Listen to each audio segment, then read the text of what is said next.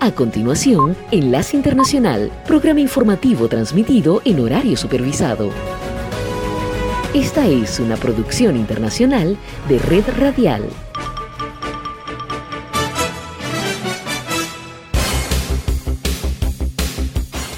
Aquí comienza Enlace Internacional Saludos a nuestra audiencia en Caracas, Venezuela y el mundo, a través de nuestra frecuencia Sintonía 1420 AM y en Soy Ángela Montilla en la presentación. Bienvenidos.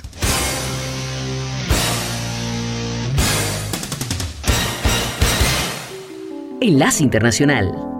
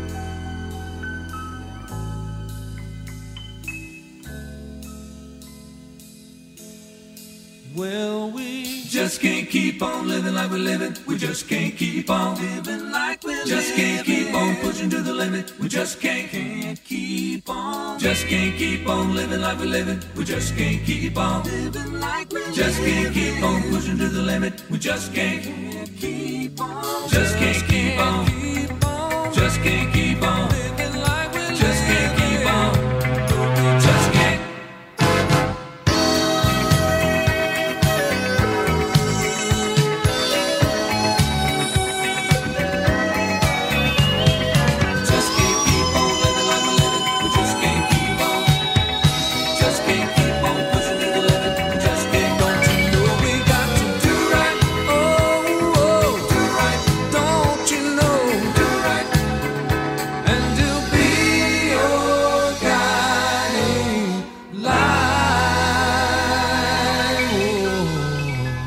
Enlace Internacional con Venezuela.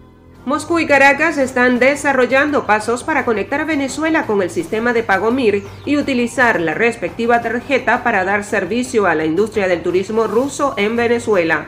El Ministerio de Educación y la Oficina de Planificación del Servicio Universitario Ajustaron las tablas salariales para docentes de educación básica y media, así como profesores universitarios, luego del aumento de salario mínimo decretado por el presidente Nicolás Maduro.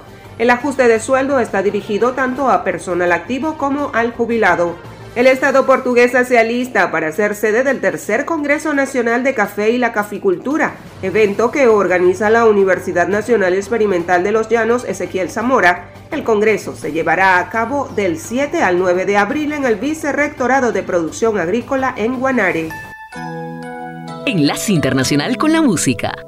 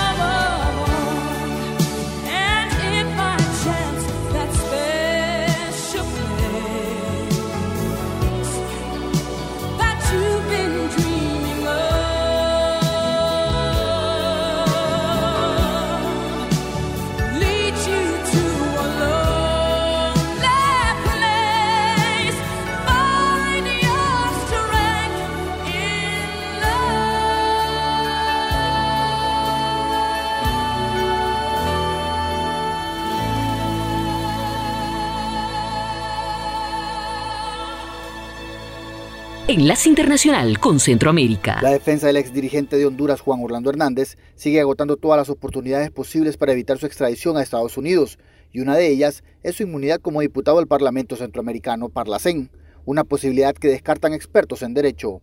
Adicionalmente, la defensa aseguró que el expresidente cuenta con hasta 32 denuncias interpuestas en su contra por supuestas violaciones a derechos humanos e irregularidades en procesos electorales, unas acusaciones que deberían ser aclaradas antes de su extradición al extranjero.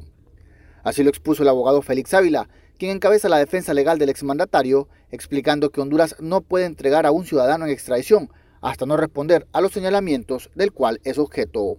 Se le debe pedir al Parlamento Centroamericano que le levante su inmunidad. Eso se le pidió al juez natural, no lo hizo, eso se le está diciendo a la Corte, esperemos a ver qué es lo que... Y según señala el abogado Oliver Erazo, la solicitud de extradición debe proceder sin ningún impedimento. Llevar este asunto a la Corte Centroamericana porque es el único órgano que podría decir dentro del derecho comunitario centroamericano si alguien goza de inmunidad eh, eh, derivada del Parlacén. Entonces, eh, ya han habido otros casos en donde hondureños que eran diputados del Parlacén han sido enjuiciados en legal y debida forma.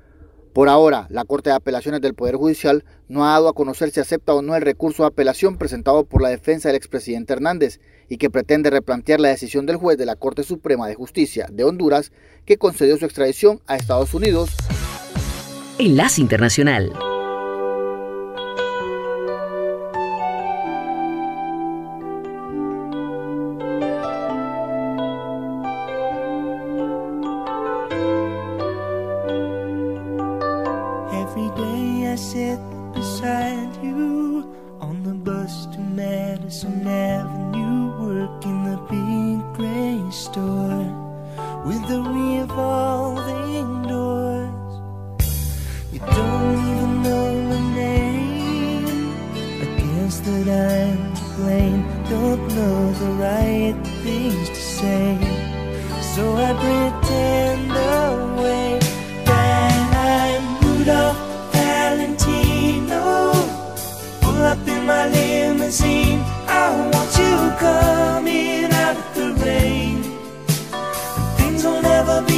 same. And then, just like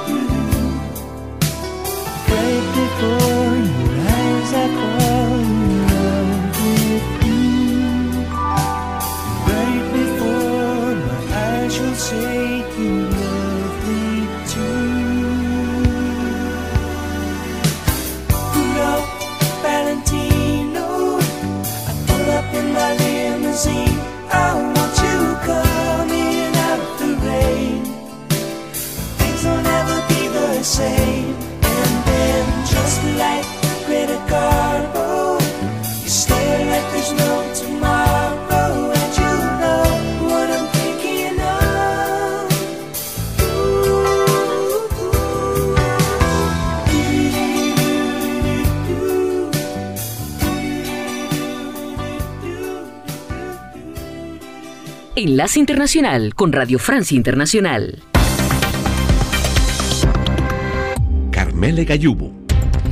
Un mes después de la invasión rusa, Ucrania resiste, pero con un alto costo de destrucciones y sobre todo humano. Más de cuatro millones de niños han tenido que abandonar sus hogares huyendo de los combates, afirma UNICEF. ¿Y cómo reforzar el respaldo a Ucrania? A esa pregunta tratarán de dar respuesta la OTAN y los europeos que hoy se reúnen en Bruselas junto al presidente de Estados Unidos, Joe Biden. El embajador de Nicaragua ante la Organización de Estados Americanos llamó dictadura al gobierno de su país y denunció la falta de libertad. A ello le dedicaremos el informe, el informe especial en este informativo. El presidente de Bolivia, Arce, recuerda a su homólogo chileno Boric que solo una salida al mar permitirá normalizar las relaciones entre los dos países. Noticias en RFI. Se cumple un mes de la invasión rusa en Ucrania y una cifra refleja el sufrimiento que desencadenan las guerras. Esta guerra también.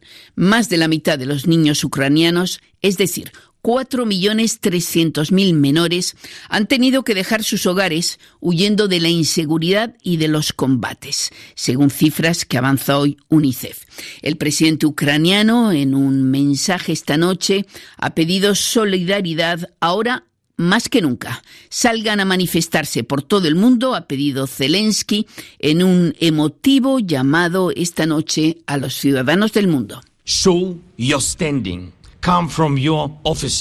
Muestra tu solidaridad, salgan de sus oficinas, de sus casas, escuelas y sus universidades, salgan en nombre de la paz. Ve con símbolos ucranianos para apoyar a Ucrania, para apoyar la libertad y apoyar la vida. Salgan a las plazas, a las calles y háganse escuchar. Digan que la gente importa, la libertad y la paz importan porque Ucrania importa. Freedom matters, peace matters, Ukraine matters. Y el presidente Zelensky quiere también que esa solidaridad se traduzca en más armas para los soldados y combatientes ucranianos, más armas ofensivas. Sus fuerzas resisten al ejército ruso en este primer mes de guerra, pero necesita más que más para que los rusos salgan del país. Escuchemos a Tania Rodríguez, experta en conflictos y seguridad.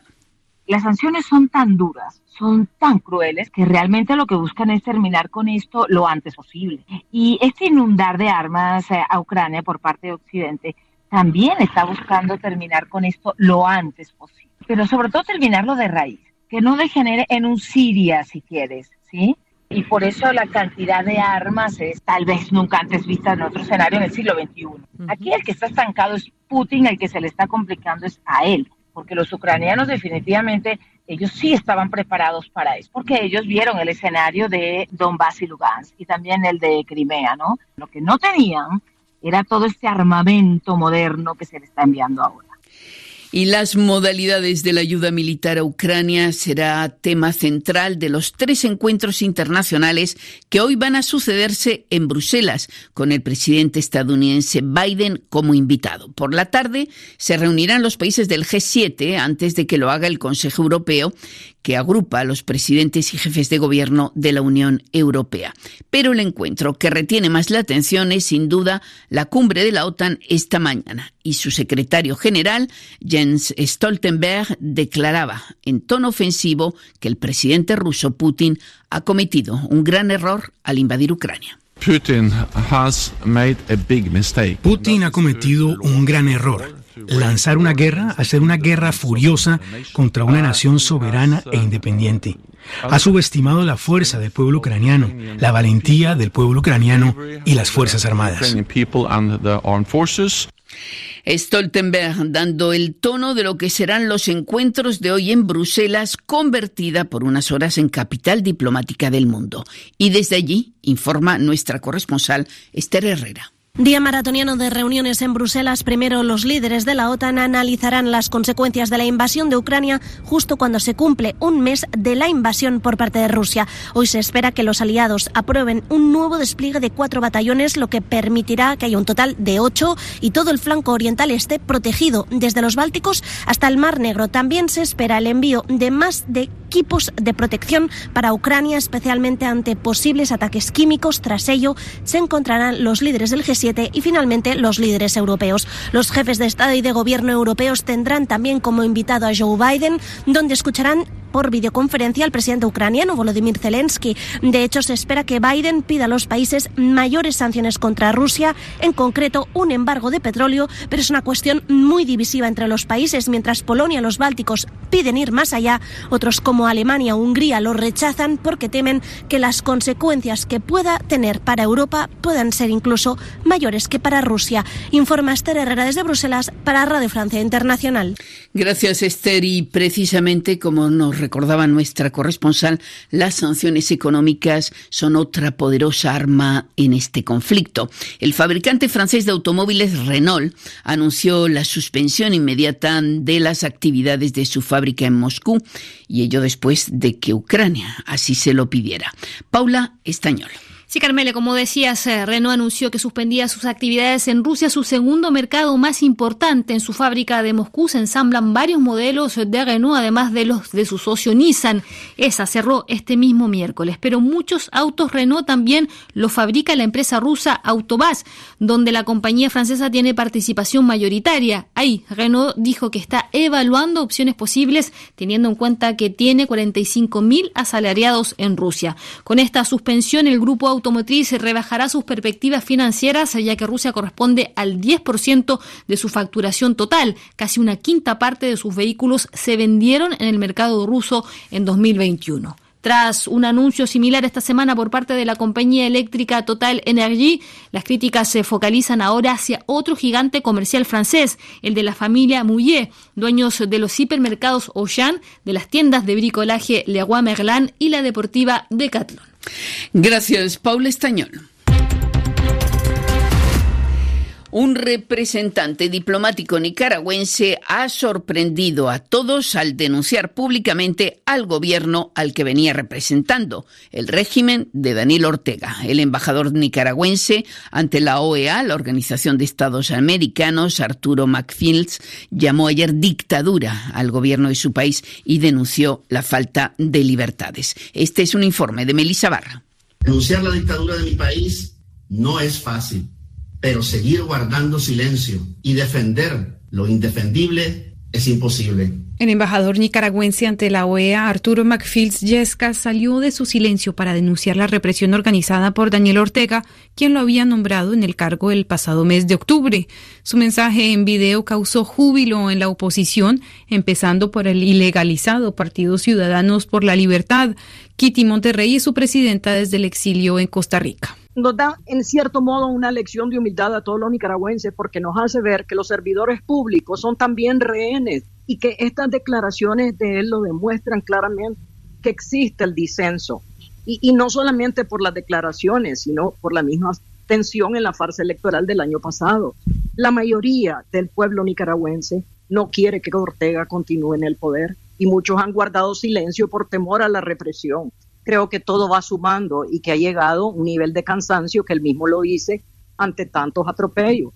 Realmente los presos políticos son más de 170. Por supuesto que los cierres de las organizaciones no gubernamentales, algunas como Operación Sonrisa, o sea, el cierre de universidades, son muchas las cosas que han ido acumulándose y estas declaraciones son tan bien recibidas porque fueron en el lugar correcto y en el momento indicado, nos devuelve la esperanza.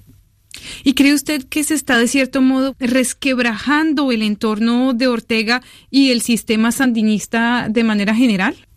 Precisamente, ellos desde la farsa del año pasado, su nivel, digamos, de votantes, o sea, ni siquiera llegó a un 15-16%, y eso que la mayoría son obligados a votar.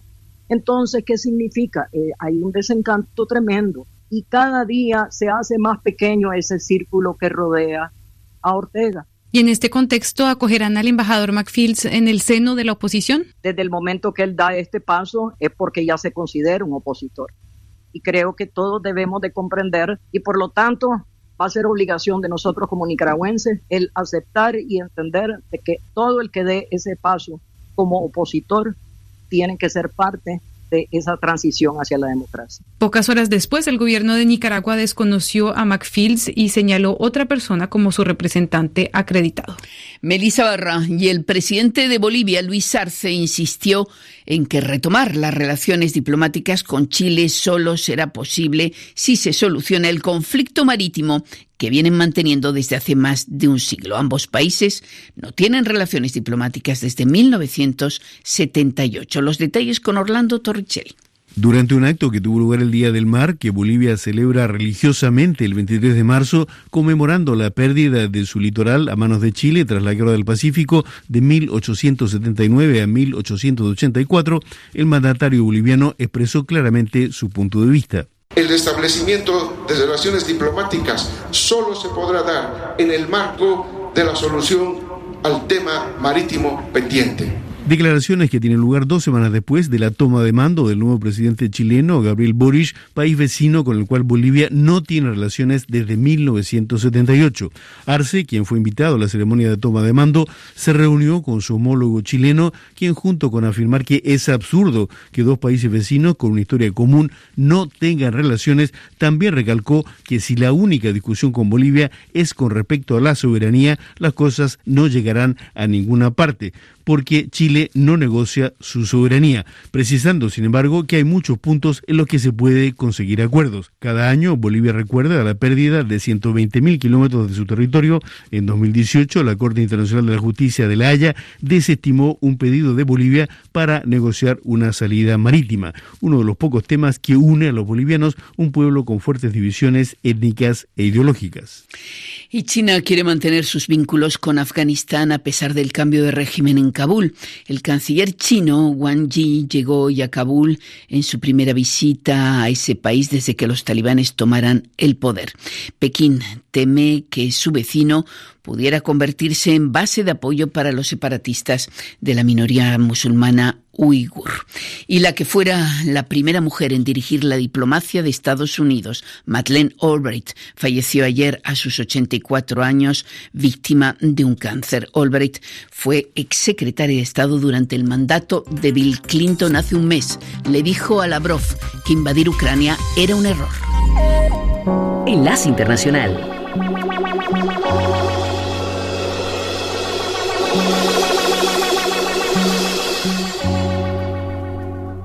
Turned and walked away, you said all you had to say.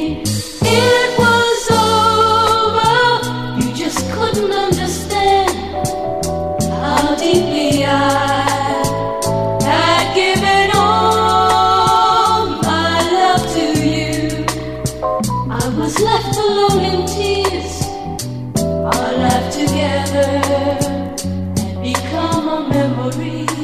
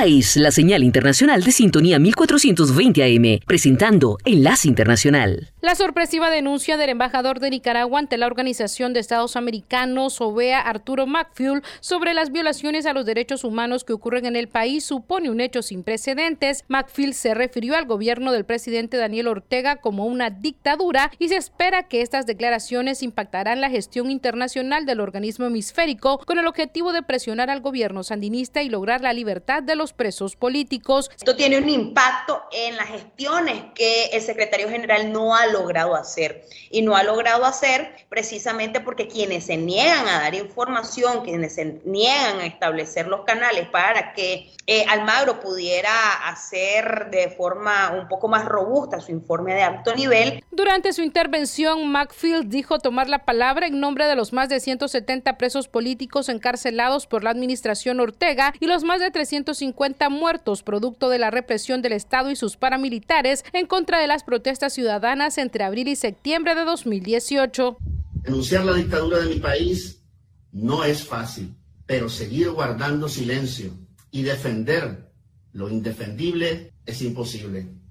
Tengo que hablar, señor presidente, aunque tenga miedo. En tanto, el gobierno de Nicaragua dijo a través de un comunicado oficial que Arturo Macfield no los representa, por lo cual ninguna declaración suya tiene validez. Enlace Internacional.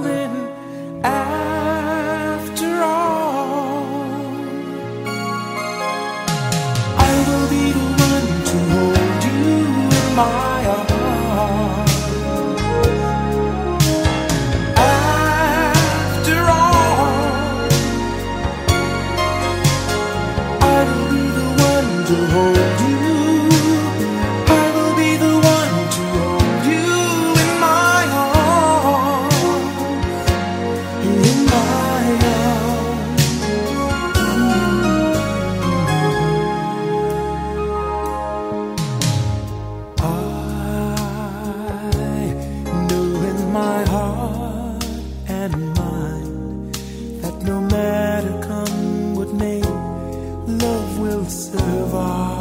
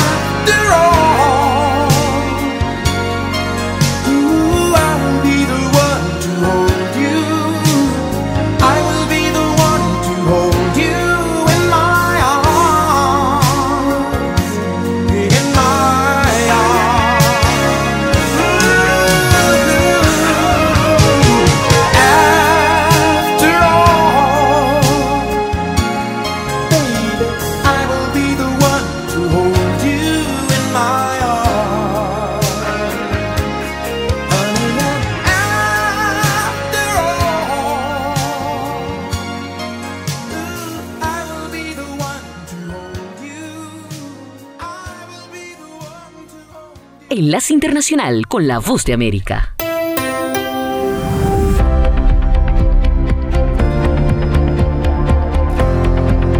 Saludos a nuestra audiencia desde Washington. Soy John F. Burnett y hoy en Conversando con la Voz de América abordamos el tema de la imagen personal y cómo la moda puede ayudar a personas a verse y sentirse bien. Nuestra colega Cristina Caicedo Smith entrevistó a la venezolana Daniela Camun, fundadora del Project Glam, una iniciativa de redes sociales que busca empoderar a través de la belleza y la imagen.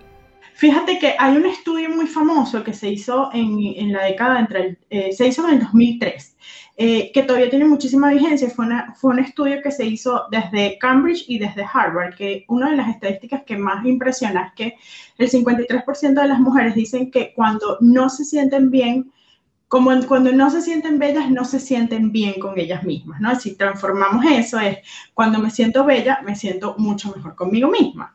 Eh, y es una estadística, un estudio que se hizo en todo el mundo. No se trata de una mujer en particular, en un país en particular es un problema que tenemos todas las mujeres en el mundo. Eh, y la idea de sentirnos bellas no es sentirnos bellas acorde al canon de belleza, es sentirnos bellas de acuerdo a lo que nosotras definimos como belleza. Entonces yo siempre digo que la ropa es, es, es un objeto, la verdad la ropa es un objeto, pero los sentimientos que esa ropa te producen pueden ser son muy profundos y pueden ser muy buenos o muy malos, ¿no? Cuando tú te sientes, cuando tú te vistes y no te gusta cómo te ves y sientes que eh, pues no, no estás linda y te ves en el espejo y dices como, mmm, conchale hoy, mm, bueno, no sé, mejor no, y vas por la calle como mirando para abajo. Cuando tú te sientes linda, no importa lo que lindo signifique para ti, tú te sientes como con muchísimo más poder, ¿no? Tú dices, ay, lo voy a lograr. ¿no? Y eso es un poco lo que nosotras queremos. Nosotras queremos que nos reconciliemos con esa imagen que vemos en el espejo todos los días y que sea, que sea desde, lo, desde la normalidad de cada una de nosotras, porque también tenemos en la cabeza que ser bella es ser delgada, es ser alta, es tener un, un super closet. Y no, eso no es ser bella para todas. O sea, para algunas eso significará la belleza, pero para otras no. Para otras sentirá, significa sentirte cómoda contigo misma, de repente estilizarte con alguna pieza, pero no necesariamente ese canon y ese concepto tan grande de belleza, ¿no? Entonces, bueno, en Project eso es lo que hacemos. Tratamos de, de que las mujeres entiendan que que la imagen puede ser una herramienta muy poderosa y que puedes trabajar tu autoestima y tu empoderamiento de afuera hacia adentro y es bidireccional. Una vez que tú te sientes bien contigo mismo en el espejo, empiezas también a, sentirte con mucha más seguridad en ti misma. También hay que trabajarlo al contrario, pero es una muy buena herramienta. ¿Cuáles serían esas preocupaciones de las latinoamericanas? Mira, eh, con el tema de las latinoamericanas, su mayor preocupación es el cuerpo es no cumplir ese estándar de belleza tan inalcanzable, ¿no? Y eso nos hace sentir inadecuados. Cuando tú crees que, pues no, cuando tú sientes que no cumples ese canon, te sientes completamente inadecuada, como que si yo no soy suficientemente, nada, ¿no? Y eso te afecta como todo. Entonces, en ese caso, hay una cosa que a mí, que, es con lo que yo trabajo con las mujeres, es aceptación más autocompasión. Esa es como la manera en la que podemos trabajar nuestra aceptación corporal. ¿Qué significa esto? La gente escucha la palabra autocompasión y cree que es autocomiseración y es una cosa completamente distinta. Eh, la autocompasión es, una, es la capacidad de tratarnos con amabilidad, no importa lo que estemos pasando en ese momento. Y esto lo, cuando lo pasamos al cuerpo, por eso es tan importante las dos cosas, la aceptación y la autocompasión. Cuando nosotros nos vemos en el espejo, nos va, a muchas nos va a costar aceptar ese cuerpo, ¿no? Porque no es ese cuerpo que, que vemos en las revistas, en las redes sociales, en la ya nadie ve revistas en las redes sociales. Entonces, ¿qué pasa? Cuando nos vemos, vamos a empezar a criticarnos, ¿no? Porque no estamos, no, no estamos no nos parecemos a eso que nos dijeron que teníamos que ser. Y ahí es cuando entra la aceptación de la realidad y ahí hacemos el match con la autocompasión tratarnos bien no importa la circunstancia en la que estemos. Entonces, tú no, no te encanta lo que ves en el espejo, pero utilizas la técnica de la autocompasión para comenzar ese proceso de aceptación. Y dentro de la autocompasión hay una cosa muy importante y es la humanidad compartida. La humanidad compartida es entender que todo, que nada es perfecto y que probablemente el 100 o el 99% de las mujeres se se están sintiendo igual que tú, incluso si cumplen ese canon de belleza era Daniela Camun, venezolana creadora de Project Glam, proyecto de empoderamiento femenino a través de la belleza y el estilo. Esto fue conversando con la voz de América. Algunos analistas comparan la lucha por Ucrania con la historia bíblica de David, quien mató al gigante Goliat. El Goliat ruso tiene el segundo ejército más grande del mundo, pero Ucrania ha tomado una notable posición defensiva contra su gigantesco vecino con la ayuda de las armas proporcionadas por el Pentágono y la OTAN. Max Bergman, miembro del Centro for American Progress, destaca. En cierto modo, es un enfrentamiento entre David y Goliat, pero como ya saben, David tenía una roca, Ucrania tiene muchas rocas armas lo suficientemente potentes como para aterrizar un helicóptero ruso que se vio en un video publicado por el ejército ucraniano. La imagen ardiente es una firma probable de un misil antiaéreo Stinger. El teniente general retirado Ben Hodge, excomandante del ejército de Estados Unidos en Europa, hace estas consideraciones. Entonces obtienes muchos de estos comienzas a tener la capacidad de proteger instalaciones y ciudades críticas de drones y helicópteros que podrían traer tropas. Los funcionarios estadounidenses dicen que los aliados han enviado miles de Stingers, misiles que buscan el calor con un alcance de unos 5 kilómetros, lo suficientemente pequeños como para llevarlos a pie, y el teniente general Hodge dice que es algo que podría esconderse en un lugar hasta que sea el momento de disparar. Rusia acumuló hasta 190.000 soldados alrededor de las fronteras de Ucrania antes de enviarlos a luchar contra los cerca de 170.000 soldados ucranianos, más decenas de miles de reservas. Pero los funcionarios dicen que cientos de tanques de batalla rusos han sido derribados por estos misiles y el experto Max Bergman explica. Son armas antiataque y antivehículo que buscan calor, así que no tiene que ser una especie de francotirador y conseguir un objetivo preciso. Funcionarios estadounidenses dicen que han enviado más de 17.000 armas antitanques a las fuerzas ucranianas durante los primeros días de la guerra, aumentando las capacidades defensivas del país. Pero Rusia tiene su propia potencia de fuego efectiva, disparando cientos de misiles Iskander con un alcance de 500 kilómetros y misiles Caliber con un alcance de hasta cinco veces más, una ventaja abrumadora en los cielos. Yoconda Tapia, Voz de América, Washington.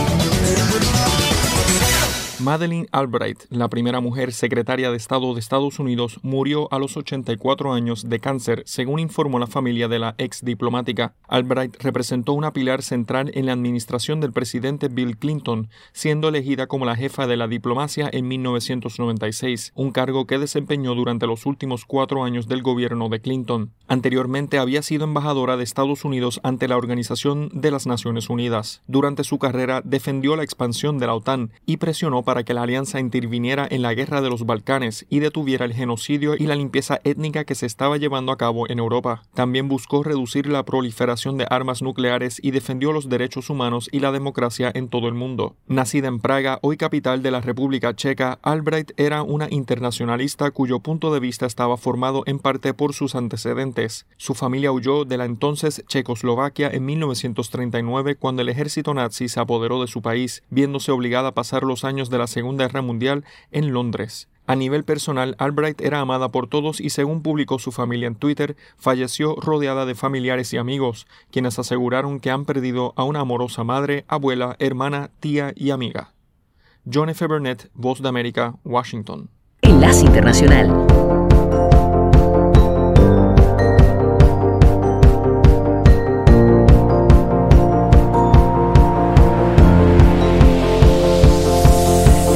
Beautiful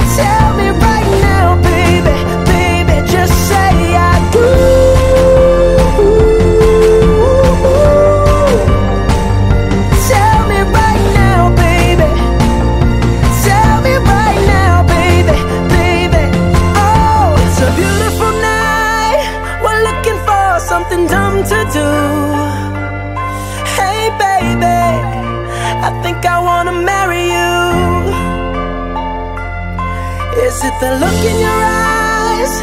Or is it this dancing juice? Who cares, baby? I think I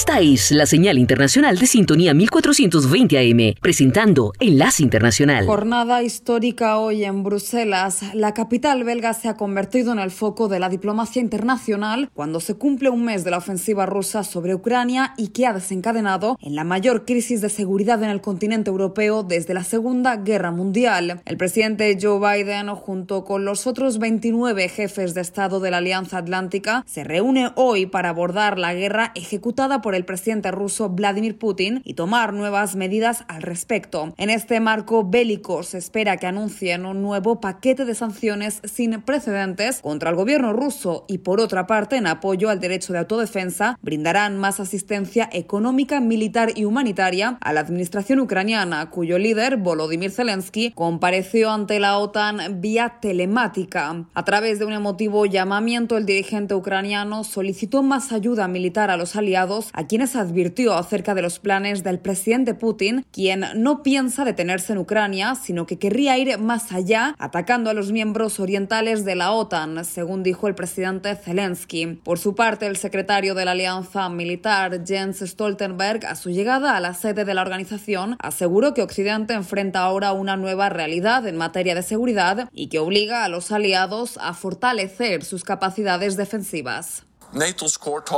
La tarea central de la OTAN es proteger y defender a todos los aliados. Hemos aumentado nuestra presencia militar en la parte oriental de la alianza y el primer paso es el establecimiento de cuatro nuevos grupos de respaldo en Bulgaria, Rumanía, Hungría y Eslovaquia. Necesitamos hacer más y por lo tanto debemos invertir más y hay un nuevo sentido de urgencia. Estos nuevos refuerzos militares se sumarían a las tropas, aviones y barcos que la alianza ya ha desplegado en todo su flanco oriental, desde Estonia hasta Bulgaria, fortaleciendo así la seguridad ante la amenaza que representa Rusia para Europa del Este. Además, el secretario Stoltenberg hizo alusión a la estrecha relación entre Estados Unidos y Europa. La reunión de hoy demostrará la importancia de que Norteamérica y Europa se mantengan unidos frente a esta crisis. Somos la alianza más fuerte del mundo y mientras permanezcamos unidos estaremos seguros. Esta no será la única cita en la que participe hoy el presidente Joe Biden. El mandatario cuenta con una agenda repleta y luego de encontrarse con los aliados occidentales se reunirá con sus homólogos del G7 para más tarde participar en el Consejo Europeo junto a los jefes de Estado de la Unión Europea. Todos estos encuentros tienen como prioridad determinar una respuesta sólida y conjunta frente a las agresiones orquestadas por el dirigente ruso Vladimir Putin. Rusia, por su parte, continúa negando las acusaciones acusaciones del resto de naciones que condenan los ataques contra civiles perpetrados por el ejército ruso, el cual, según asegura el dirigente Vladimir Putin, está liberando al pueblo ucraniano de sus líderes nazis a través de una operación militar especial. En recientes declaraciones, junto al presidente de la Cruz Roja, el ministro de Relaciones Exteriores, Sergei Lavrov, culpó al gobierno ucraniano de sabotear el funcionamiento de los corredores humanitarios, asegurando que utilizan a los civiles como escudos humanos. Enlace Internacional con la Música.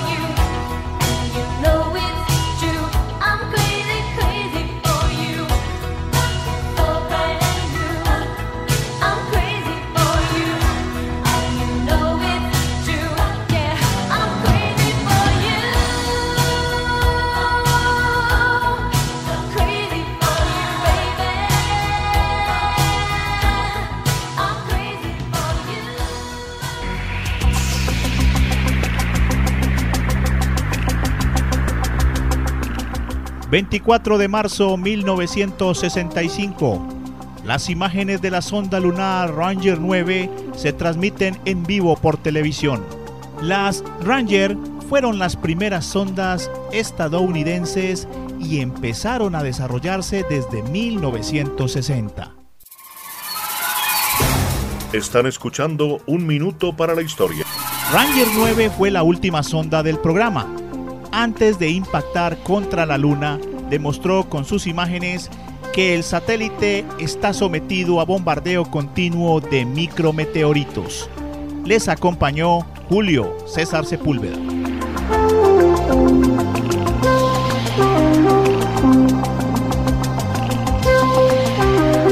Radio Sintonía 1420 AM y Red Radial presentaron Enlace Internacional. Regresaremos mañana con noticias, entrevistas y buena música. Enlace Internacional, síganos en Twitter con arroba cdncall y en internet www.redradial.co.